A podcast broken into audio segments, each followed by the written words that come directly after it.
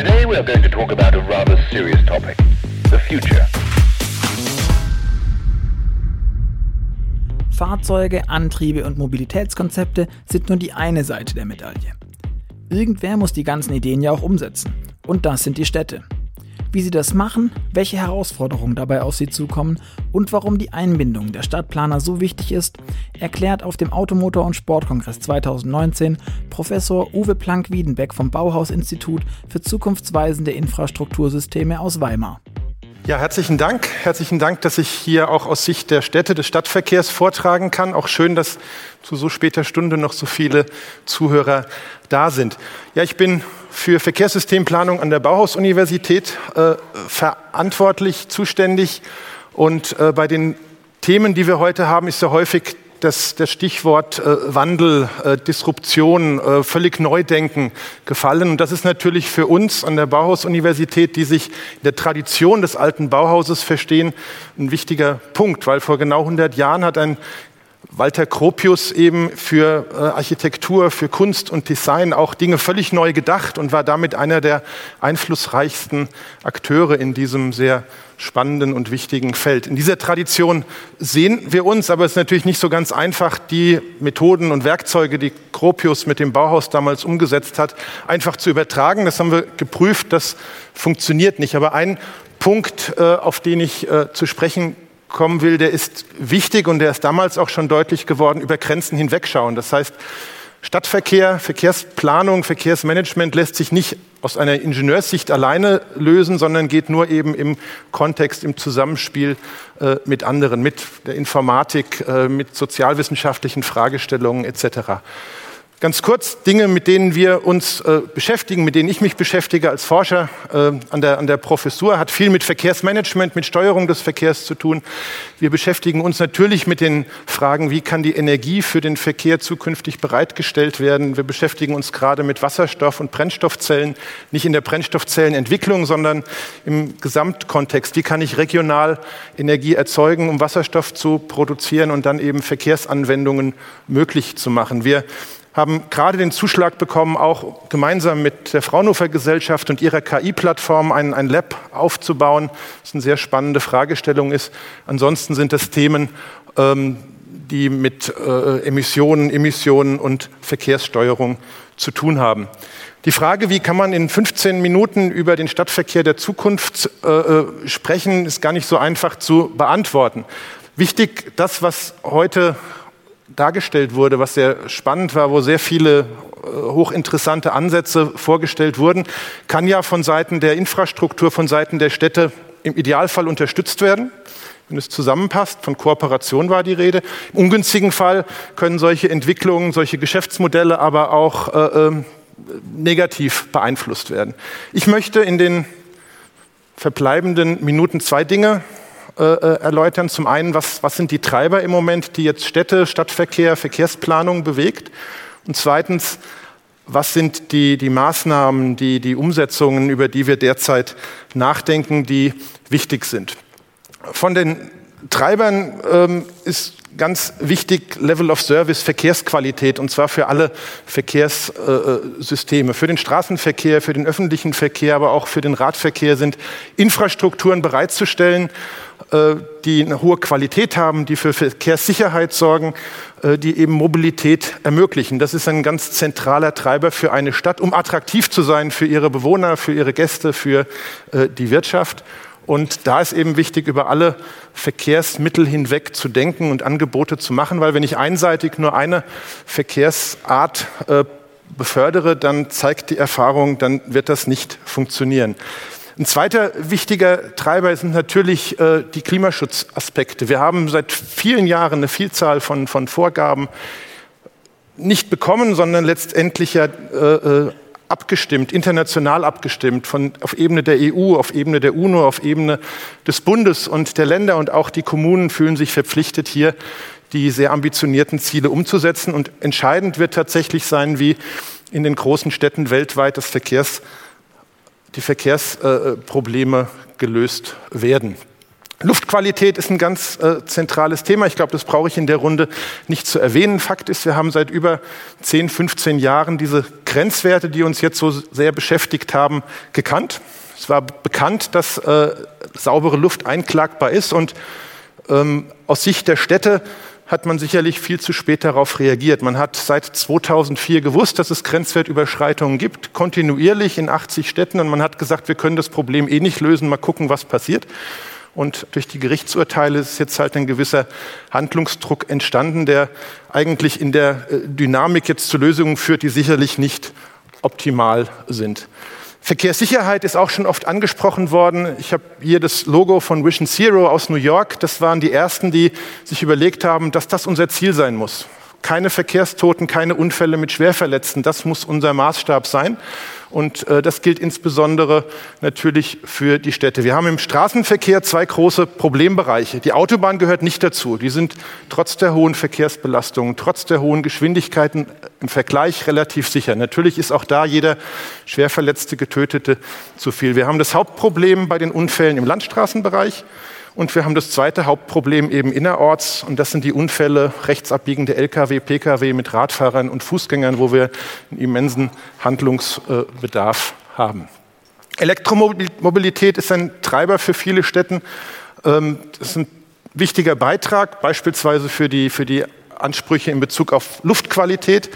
Und ähm, hier spielt die Verfügbarkeit der Ladeinfrastruktur eine große Rolle. Da sind wir in Deutschland nicht sehr weit. Das ist ein Foto aus Norwegen, wo ich eine öffentliche Infrastruktur habe für, für Ladepunkte, aber auch eine halböffentliche. Jeder Supermarkt, jede, jede Gaststätte hat da entsprechende Ladestationen. Und natürlich äh, spielen die, die, die neuen Mobilitätskonzepte für die Städte eine Rolle. Im Moment ist es so, dass der dass die Mobilität in den Städten sehr stark segmentiert ist. Sehr stark dominiert zum einen durch den öffentlichen Verkehr, der ist in der, im Aufgabenbereich der Städte, sehr stark dominiert eben durch den Individualverkehr ähm, mit klaren Rollenverteilungen. Es wird Geld ausgegeben für Fahrzeuge, für Treibstoffe, für den ÖPNV, für andere äh, äh, Mobilitätsangebote. Und wir wissen aufgrund von neuen Konzepten, aber auch vor allen Dingen von einem Umdenken von Seiten der, der äh, Verkehrsteilnehmer, der Bürger, dass eben eine, eine äh, andere Art von Mobilität, Mobilität als Service immer wichtiger werden wird. Und wir haben eine Vielzahl von Angeboten. Und ähm, die spannende Frage ist, wie wird sich das in diesem System einer Stadt letztendlich auswirken? Sie hatten eben eine sehr hohe Summe für weltweite Umsätze dargestellt. Ich breche das immer runter für die mittlere deutsche Großstadt, ungefähr 230.000 Einwohnern. Und die 230.000 Einwohner dieser mittleren deutschen Großstadt geben pro Jahr in der Tat eine Milliarde Euro für ihre Mobilität aus. Und diese eine Milliarde wird zukünftig neu gemischt.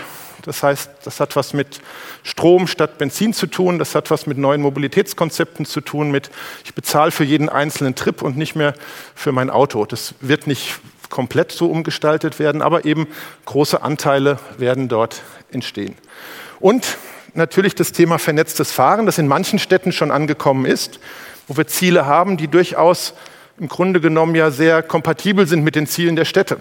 Hohe Verkehrssicherheit, besseres Verkehrsmanagement, Reduzierung Umweltbelastungen und auch neue Geschäftsmodelle passt eigentlich gut zusammen. Und nur wenige Städte sind im Moment allerdings dabei, dort entsprechend äh, sich auch dafür aufzustellen. Was passiert in den nächsten Jahren, damit der Stadtverkehr sich ändert? Er wird sich ändern, das ist klar. Was sind wahrscheinliche Szenarien? Was sind wünschenswerte Szenarien? Und äh, der erste Punkt, den ich mit aufgenommen habe, ist Infrastruktur.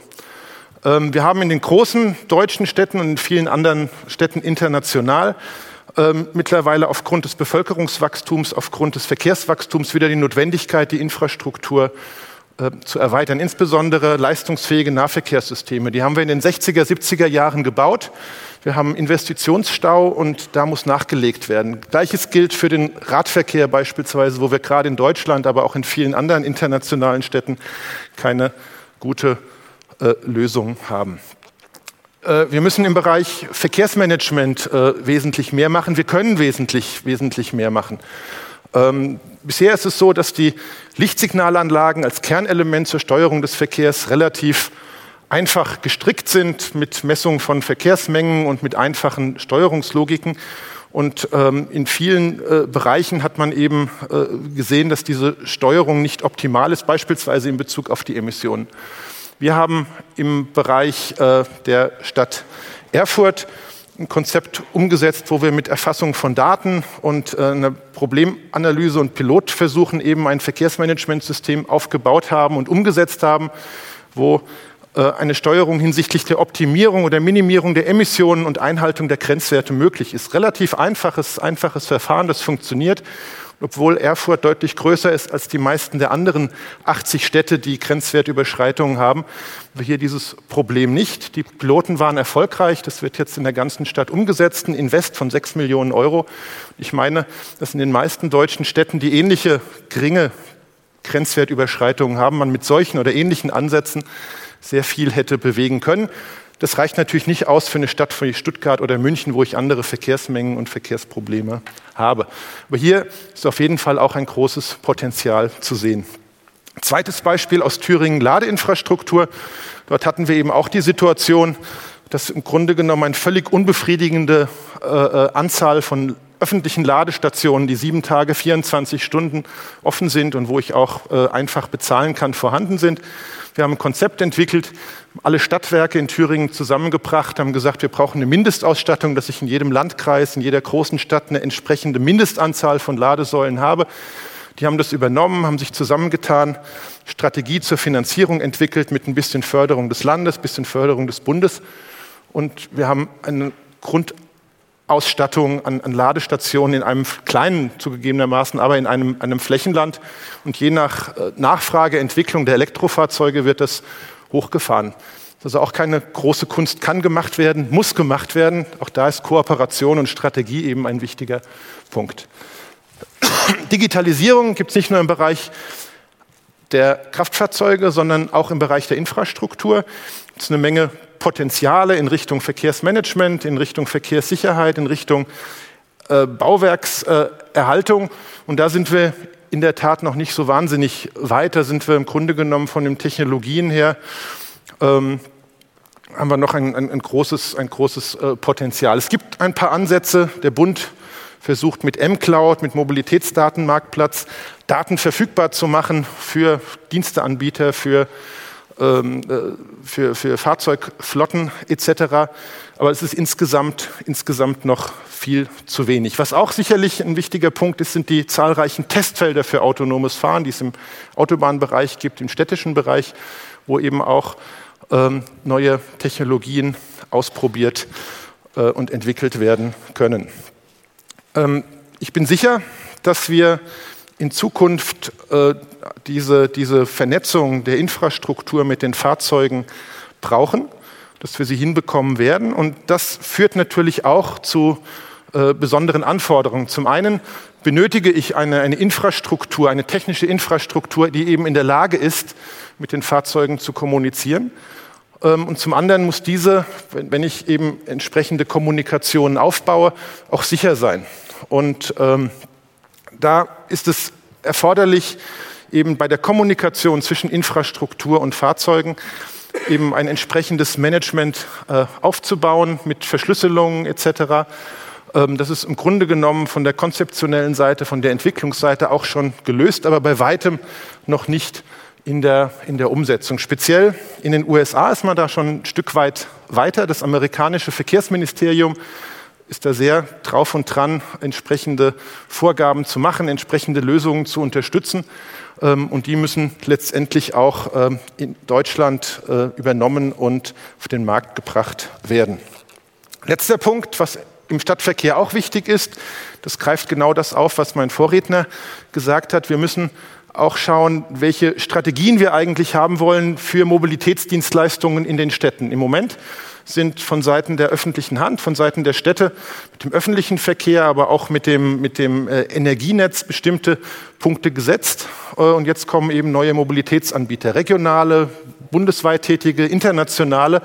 Und die Frage ist, wie kriegt man das zusammen? Wie sind so regionale Ansätze, die eben die, die kommunalen äh, Dinge zusammenfassen und anbieten, wie Strom, Parken, äh, öffentlicher Personennahverkehr? Ähm, wie, wie kriegen wir das zusammen? Wie kriegen wir eine Regulierung hin, die möglichst viel Wettbewerb ermöglicht, ohne eben diese neuen Entwicklungen zu stören? Oder lassen wir, überlassen wir es komplett dem freien Spiel der Kräfte? Das ist zu klären. Komme zum Schluss. Ähm, auch aus Sicht des Stadtverkehrs ist klar, es wird sich in den nächsten Jahren extrem viel verändern. So wie wir die momentane Situation haben, wird es nicht bleiben. Wir haben sehr starke Herausforderungen, technologische Entwicklungen, Änderungen von Mobilitätsverhalten, von Einstellungen gegenüber Mobilität. Äh, wir haben sehr ambitionierte Ziele, die wichtig sind, die richtig sind. Klimaschutz, äh, äh, Emissionen, Verkehrssicherheit vor allen Dingen. Und wir müssen Dinge ändern. Und das, was von Seiten der Autoindustrie, von Seiten der Mobilitätsanbieter in den nächsten Jahren auf den Markt kommen wird und das, was eigentlich von Seiten des Stadtverkehrs, der Kommunen, der Städte äh, gewünscht ist, passt im Grunde genommen relativ, relativ gut zusammen. Es bedingt aber eine wesentlich stärkere Kommunikation zwischen den Welten, die im Moment noch ziemlich unabhängig äh, nebeneinander herlaufen äh, und bedeutet auch an der Stelle äh, Kooperation.